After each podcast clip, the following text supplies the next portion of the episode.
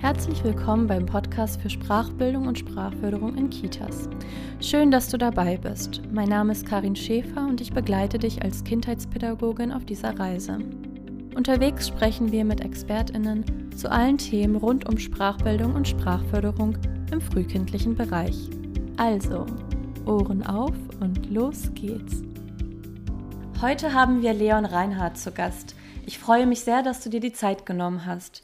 Leon, magst du dich unseren ZuhörerInnen einmal vorstellen? Ja, Karin, erstmal herzlichen Dank für die Einladung. Gerne. ich bin staatlich geprüfter Atemsprech- und Stimmlehrer und nach meiner Ausbildung bin ich noch nach Hildesheim gegangen, an die HAWK und habe da den Studiengang Ergotherapie, Logopädie, Physiotherapie studiert. Also ein interdisziplinärer Studiengang. Und ähm, ich würde jetzt einmal ganz kurz die Ausbildung vorstellen, für die, die sie noch nicht kennen. Mhm. Die Ausbildung zum oder zur staatlich geprüften Atemsprecher- und Stimmlehrerin ist eine ganzheitliche Ausbildung, die auf die Wechselwirkungen äh, zwischen Körper, Haltung, Tonus, aber auch Stimme, Atmung oder Emotionen und noch viele weitere Faktoren, ähm, die nutzt das und vermittelt das und ähm, ist so aufgebaut, dass man im Anschluss in verschiedenen Berufsfeldern arbeiten kann. Zum Beispiel in dem Feld, wo man auch die Logopädie findet, also in logopädischen Praxen oder Kliniken oder Sprachheilkindergärten zum Beispiel. Ähm, dadurch, dass der Unterricht aber auch im künstlerischen und im pädagogischen erfolgt. Äh, es gibt zum Beispiel Einzelunterricht jede Woche in Sprechen, Gesang oder Klavier oder auch Gruppenunterricht in ähm, Sprecherziehung quasi und Gesangspädagogik, ähm, Chor äh, Bühnen sprechen. Also da gibt es ganz viele weitere Aspekte, die sich ja auch mit der Stimme beschäftigen, ähm, neben der Therapie, also der Kunst und der Pädagogik. Und diese drei Felder werden bei uns unterrichtet. Und dadurch, dass die Ausbildung nicht nur für den Bereich Therapie befähigt, sondern auch für den Bereich Kunst und Pädagogik ausbildet, findet man Atemsprech- und StimmlehrerInnen eben auch in diesen Feldern. Zum Beispiel unterrichten die an Schauspielschulen oder unterrichten Chöre oder geben Fortbildungen, Seminare für pädagogische Fachkräfte zum Thema Stimme. Und ich bin jetzt seit letztem Jahr zurück an meiner Ausbildungsstätte als Dozent in der Erwachsenenbildung und unterrichte da angehende Atemsprech- und StimmlehrerInnen, unter anderem im Einzelunterricht sprechen, aber auch im Gruppenunterricht. Und ja, das soweit zu der Ausbildung. Schön, vielen Dank. In diesem Podcast betrachten wir Sprachbildung und Sprachförderung im Kontext verschiedener Themenbereiche. Und heute, hast du ja schon angeschnitten, sprechen wir über die Bedeutung der Stimme von Fachkräften in der Kita. Was hat dich konkret zu diesem Thema gebracht? Ja, also eigentlich begleitet mich die Stimme schon ziemlich lange. Ich habe schon vor der Ausbildung eine ganze Zeit lang an einem Theater gearbeitet und da eben Theaterrollen gespielt. Und da hat es mich schon immer beschäftigt, wie ich die Stimme nutzen kann, um gewisse Emotionen zu erreichen oder die das Publikum abzuholen, ähm, mhm. zu catchen quasi. Ja, durch das Theater bin ich dann zu der Ausbildung gekommen und habe mich da natürlich nochmal in einem ganz anderen Kontext mit dem Thema Stimme beschäftigt. Und nach der Ausbildung bin ich dann nach Hildesheim gegangen und neben dem Studium habe ich noch eine Tutorentätigkeit in der HWK Sprachwerkstatt gehabt. Ähm, wer da nochmal was nachhören möchte, da hatte der Herr Rohrmann auch in der ähm, Episode Gender und Sprache was zu erzählt. Mhm. Im Zuge dieser Tätigkeit als Tutor habe ich auch meine Bachelorarbeit zum Thema Stimmprävention im pädagogischen Kontext geschrieben, also konkret Stimme bei pädagogischen Fachkräften. Und als Resultat ist dann eine Stimmekiste entstanden, wo eine Handreichung für pädagogische Fachkräfte oder auch angehende pädagogische Fachkräfte, Studierende der Kindheitspädagogik zum Beispiel, und Inhalte für Kinder in der Kita entstanden sind. Korrigiere mich, wenn es äh, anders ist, Leon, aber wir können vielleicht in den Show Notes auch noch mal die Sprachwerkstatt verlinken und vielleicht sogar die Handreichung oder zumindest, wenn wir die Sprachwerkstatt verlinken, können interessierte HörerInnen vielleicht äh, Zugriff auf diese Handreichung erlangen, oder? Ja, sehr gerne, unbedingt. Okay, das ist super. Schön. Bevor wir thematisch einsteigen, kannst du uns vielleicht noch einen theoretischen Einblick in das Thema Stimme ermöglichen? Ja, also erstmal lässt sich Stimme als ein sehr komplexes Konstrukt begreifen. Ich persönlich sehe sie immer wie eine persönliche Visitenkarte, die man so den ganzen Tag mit sich rumträgt und in zwischenmenschlichen Situationen in der Kommunikation einsetzt. Und wenn man es so sieht, dass die Sprache oder das Sprechen den Inhalt vermitteln in der Kommunikation, dann vermittelt die Stimme die Emotion, Intention, Motivation oder auch Interpretation im Dialog. Zum Beispiel, wenn ich jetzt mal den Satz Was soll das nehme, kann ich das ja sagen, was soll das? Oder auch, was soll das?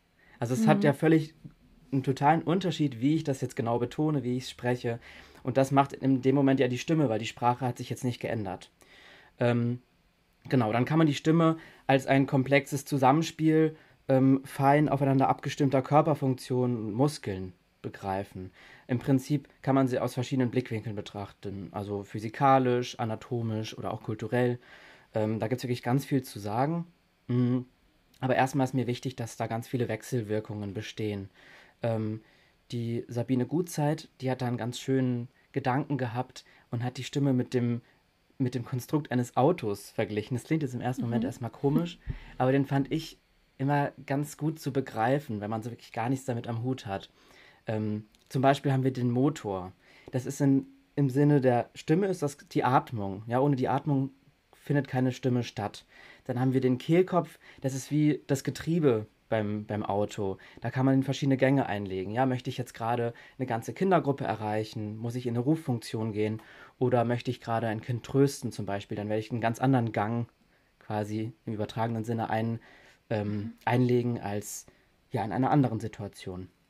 Aber auch der Körper, die Haltung des Körpers, der Tonus des Körpers, wie die Karosserie beim Auto beeinflusst das die Situation und auch ähm, ja wie ich spreche in mhm. verschiedenen Situationen.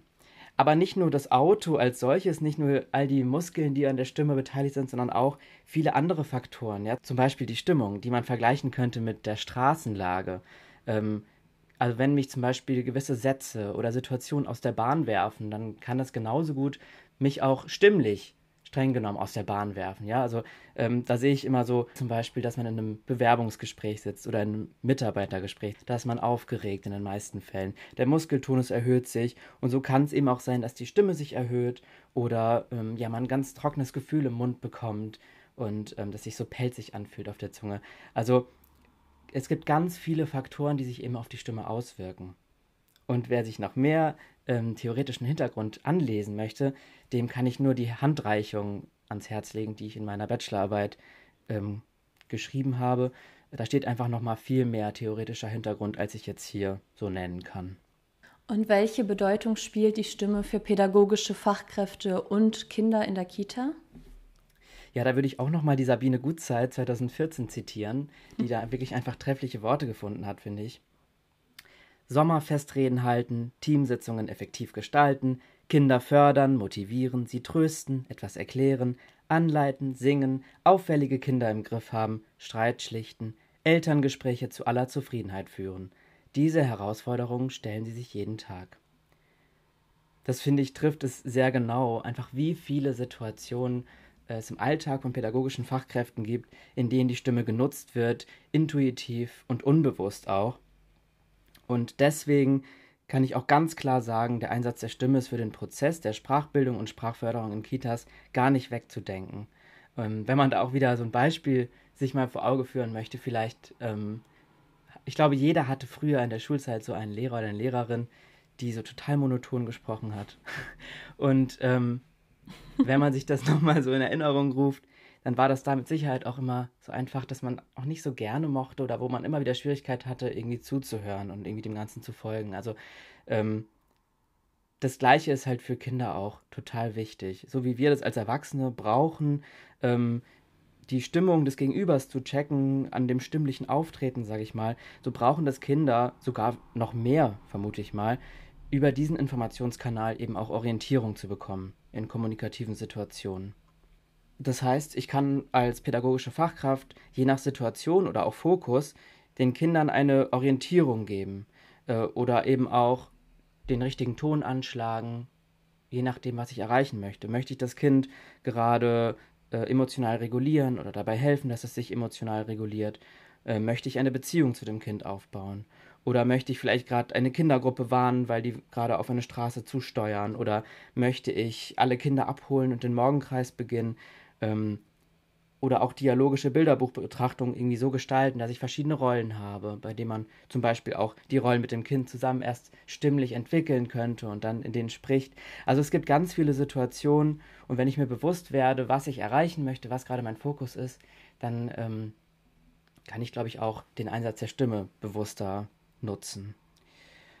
Und eine weitere Sache, die mir auch noch ganz, ganz wichtig ist in dem Kontext, ähm, ist das Thema Stimmvorbildfunktion. Man hört immer wieder von dem Thema Sprachvorbild, ja, pädagogische Fachkräfte sind Sprachvorbilder für die Kinder, aber sie sind es nicht nur für die Sprache, sondern eben auch für die Stimme, denn das haben wir ja gerade gehört, ist genauso sehr, sehr wichtiger Bestandteil von unserer Kommunikation und läuft immer mit.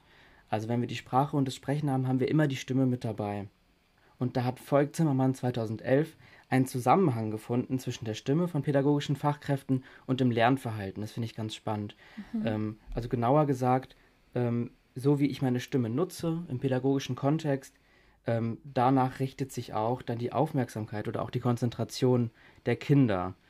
Ähm, das vielleicht auch nochmal so weit, dass es eben nicht nur eine Bedeutung für mich als pädagogische Fachkraft hat, sondern eben auch für die Kinder. Genau. Mhm. Und kannst du uns einen Einblick in mögliche stimmbelastende Faktoren geben, auch gerne unter Berücksichtigung deiner gerade angesprochenen Bachelorarbeit? Ja, also erstmal möchte ich vorwegschieben, dass das Spagat zwischen den stimmlichen Herausforderungen im Beruf, die ich jetzt gerade auch schon angesprochen hatte, und die Vorbereitung im Vorfeld, also in der Ausbildung, sehr, sehr groß ist. Also es gibt wenig Berufe, in denen man so viele Ansprüche an die eigene Stimme hat oder so viele Ansprüche an die Stimme gestellt werden, situativ, ähm, und gleichzeitig aber eben in der Ausbildung nicht so intensiv betrachtet werden. Das Thema Sprache und Sprachbildung, Sprachförderung ist immer ein ganz großes und ähm, das Thema Stimme, das bleibt immer so ein bisschen im Schatten stehen, leider. Mhm. Es gibt tatsächlich eine Vielzahl an stimmbelastenden Faktoren und ich könnte die jetzt auch gar nicht alle nennen heute. Ähm, in meiner Bachelorarbeit habe ich drei rausgearbeitet, die besonders auffällig waren und die einfach besonders häufig auch genannt wurden in verschiedensten Studien. Das mhm. ist einmal der Lärm, Stress und unphysiologische Körperhaltungen. Genau, zu dem mhm. Lärm würde ich erstmal anfangen. Da haben Södersten et al. 2002 die Hintergrundgeräusche in, schwedischer, in schwedischen Kitas untersucht ähm, und da haben die herausgefunden, dass das im Schnitt bei 76,1 Dezibel liegt. Und dazu geschrieben, empfohlen sind 50 bis 55 Dezibel für kommunikative Situationen. Das heißt, es liegt deutlich drüber. Und noch dazu mhm. waren die Sprechlautstärken der pädagogischen Fachkräften nochmal im Schnitt 9,1 Dezibel drüber, ähm, weil die dann eben über den Geräuschpegel drüber gehen wollten mit der Stimme. Mhm. Oder das Gefühl hatten, dass sie das mussten. Da gehen wir auch nochmal drauf ein heute oder ich. Mhm. Ähm, genau. Jakob und Klevert 2013 haben das auch nochmal in Deutschland untersucht, in zehn Einrichtungen in Sachsen. Da war das ähnlich, auch 73,64 Dezibel im Schnitt. Und in der Krippe waren es sogar im Schnitt 80 Dezibel. Also je kleiner die Kinder, desto lauter. Das ist auch erstmal nicht so abwegig, wenn man darüber nachdenkt. Ähm, genau, und das hat dann eben Auswirkungen auf, ja, auf die Fachkräfte. Die gehen häufig in eine Ruffunktion, die sie in der Ausbildung nicht unbedingt gelernt haben, geübt haben und ähm, die führt dann, wenn man es unphysiologisch macht, eben auch schnell zu Heiserkeit, zu Missempfindungen. Das wäre soweit zum Thema Lärm, was ich dazu sagen kann. Dann würde ich weiter auf den Stress eingehen. Da wurden 947 ErzieherInnen in Baden-Württemberg befragt. 92 Prozent haben gesagt, es seien einfach zu viele Arbeitsaufgaben auf einmal zu erledigen. 67,5 nannten Zeitdruck und 72,3 Prozent fehlte es an konkreten Entspannungsmöglichkeiten während der Arbeit.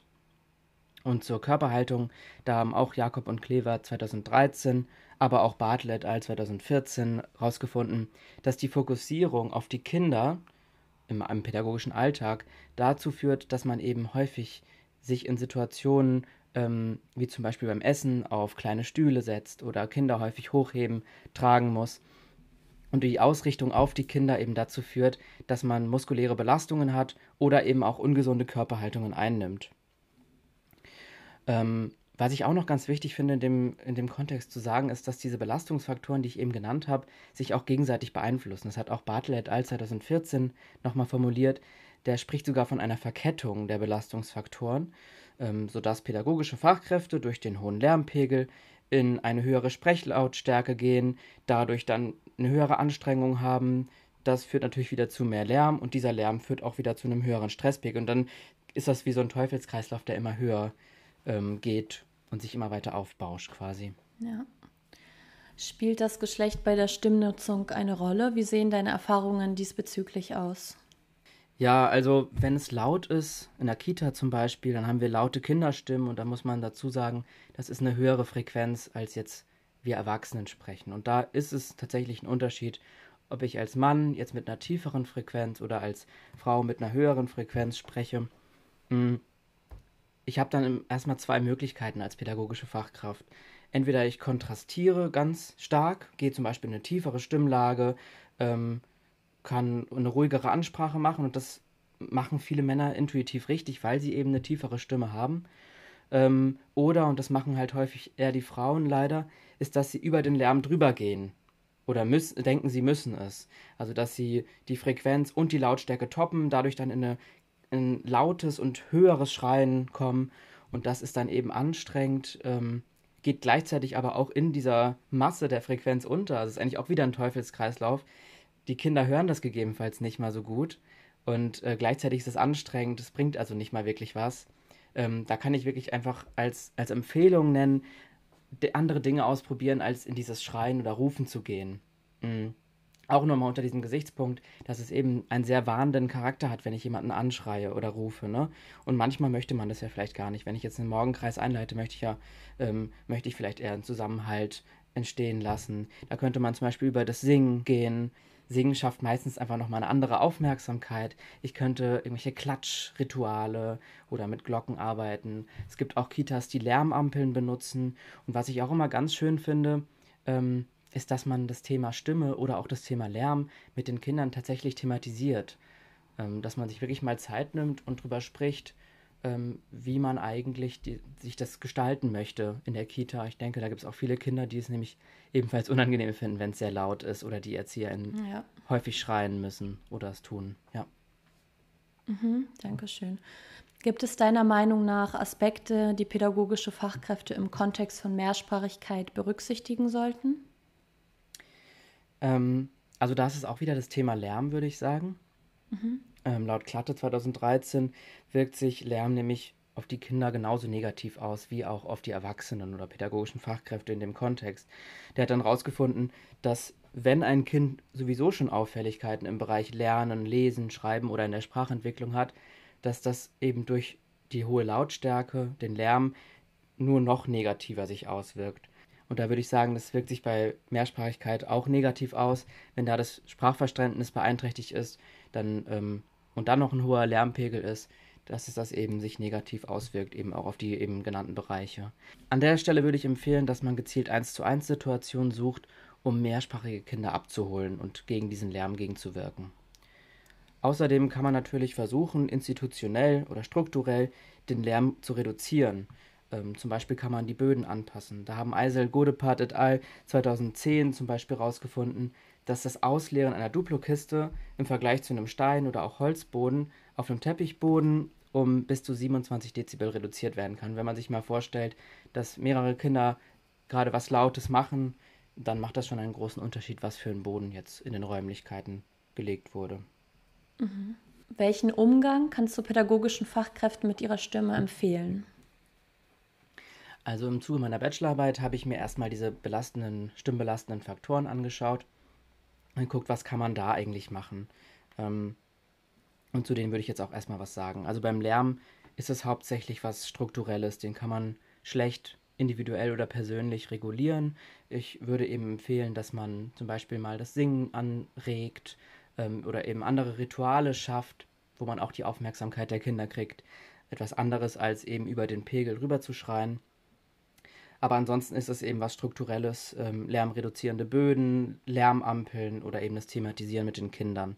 Beim Stress, da kann man immer ganz gut über die Atmung gehen. Ähm, über die Atmung kann man gut ähm, regulieren, sich selbst. Ähm, da kann man zum Beispiel die Augen schließen, versuchen die Atembewegung zu spüren, die Hände auf den Bauch, auf den Brustkorb aufzulegen und die Atmung ähm, verlängern, vertiefen, sich darauf ähm, quasi konzentrieren. Das kann schon helfen, um sich auf sich selbst wieder zurückzuführen, auf den eigenen Körper, gerade eben im Tun, wenn man viel sich um die anderen Kinder gerade äh, gesorgt hat oder mit dem Fokus darauf ist. Und was ich auch immer sehr gerne mag, ist eigentlich was ganz Simples, ist, dass man die, diese Körperfunktion, die wir sowieso schon haben, dass man die nutzt. Also Gähnen zum Beispiel ist eine super Entspannungsmöglichkeit oder auch Seufzen. Das sind so Dinge, die machen wir im Alltag sowieso und ähm, die haben auch ihren Sinn und Zweck dahinter. Das gleiche ist auch beim Körper so, wenn wir ähm, Lärm haben, wenn wir Stress haben oder auch unphysiologische Körperhaltungen, dann haben wir einen höheren Körpertonus. Da bietet es sich zum Beispiel an, ganz simpel zwischendurch mal den Körper auszuschütteln oder mal die Schultern hochzuziehen, fallen zu lassen. Ähm, da lockernde Übungen, sich mal dehnen zwischendurch, so ein Strecken, wie man das manchmal morgens, wenn man aufsteht, macht. Also das sind so ganz natürliche Dinge, die man so macht. Und wenn man sie be bewusst eben auch nutzt, wenn man merkt, oh, jetzt bin ich gerade irgendwie ein bisschen ähm, ja, angestrengt oder ein bisschen gestresst, dann kann das auch schon ganz viel bewirken. Und allgemein gesagt ähm, gibt es auch Dinge, zum Beispiel genügend zu trinken. Du merkst, ich trinke ja auch schon die ganze Zeit fleißig. Es macht einfach einen Unterschied, weil man durch den Flüssigkeitszufuhr ähm, ja, die Schleimhäute quasi befeuchtet und feucht hält und das, das ist gut für die Stimme. Ansonsten finde ich auch immer wichtig, ganz allgemein, dass man sich wohlfühlt. Also auch zum Beispiel, was man, was man anhat auf der Arbeit, dass man sich nicht irgendwie so in viel zu enge Klamotten steckt, wo man gar nicht richtig atmen kann. Oder ähm, also das hat für mich auch immer schon einen großen einen Einfluss. Wie fühle ich mich? Also das Wohlbefinden auf die Stimme. Was mir sonst noch ganz wichtig ist, ist, dass man ein Bewusstsein schafft für diese stimmbelastenden Faktoren, aber eben auch für die Stimme an sich. Deswegen bin ich jetzt auch hier beim Interview, weil ich das schön finde, das Thema nochmal so zu beleuchten, ins Bewusstsein zu rufen. Ähm, genau. Zum Beispiel, ich habe jetzt im Vorfeld, das habe ich dir vorhin auch schon gesagt, habe ich mich hier hingestellt und nicht auf den Stuhl gesetzt, weil da würde ich wahrscheinlich eher so wieder mit der Zeit einfallen, dann könnte ich wieder nicht so tief atmen. Und es macht also es hat alles einen Einfluss auf, auf die Stimme letzten Endes, wie ich stehe ähm, oder ob ich eben gerade auf einem Kinderstuhl sitze, während ich eine Geschichte vorlese oder ob ich vielleicht mich ähm, ja quasi physiologisch hingesetzt habe. Und ähm, ja, da sehe ich auch immer gerne dieses Bild von ähm, jemand, der Marathon, einen Marathon läuft, der würde das ja auch nicht machen, ohne sich aufzuwärmen.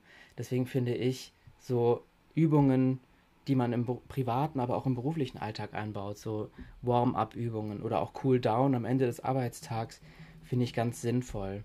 Ähm, was ich mhm. zum Beispiel immer ganz gerne mache oder was ich gerne empfehle, ist die Dinge einfach so einzubauen in Situationen, die man sowieso macht. Zum Beispiel kann man ähm, summen, wenn man Zähne putzt oder auch ähm, im Morgenkreis oder vielleicht auch als Ritual, um die Kinder zusammenzutreiben ähm, um nochmal auf dieses Thema Lärm einzugehen, könnte man vielleicht auch ähm, die Kinder summen lassen, vielleicht ein Z, dann klingt es wie eine, wie eine Wiese voller Bienen oder man ähm, macht ein Lippenflattern, dann klingt es wie ein Motorrad.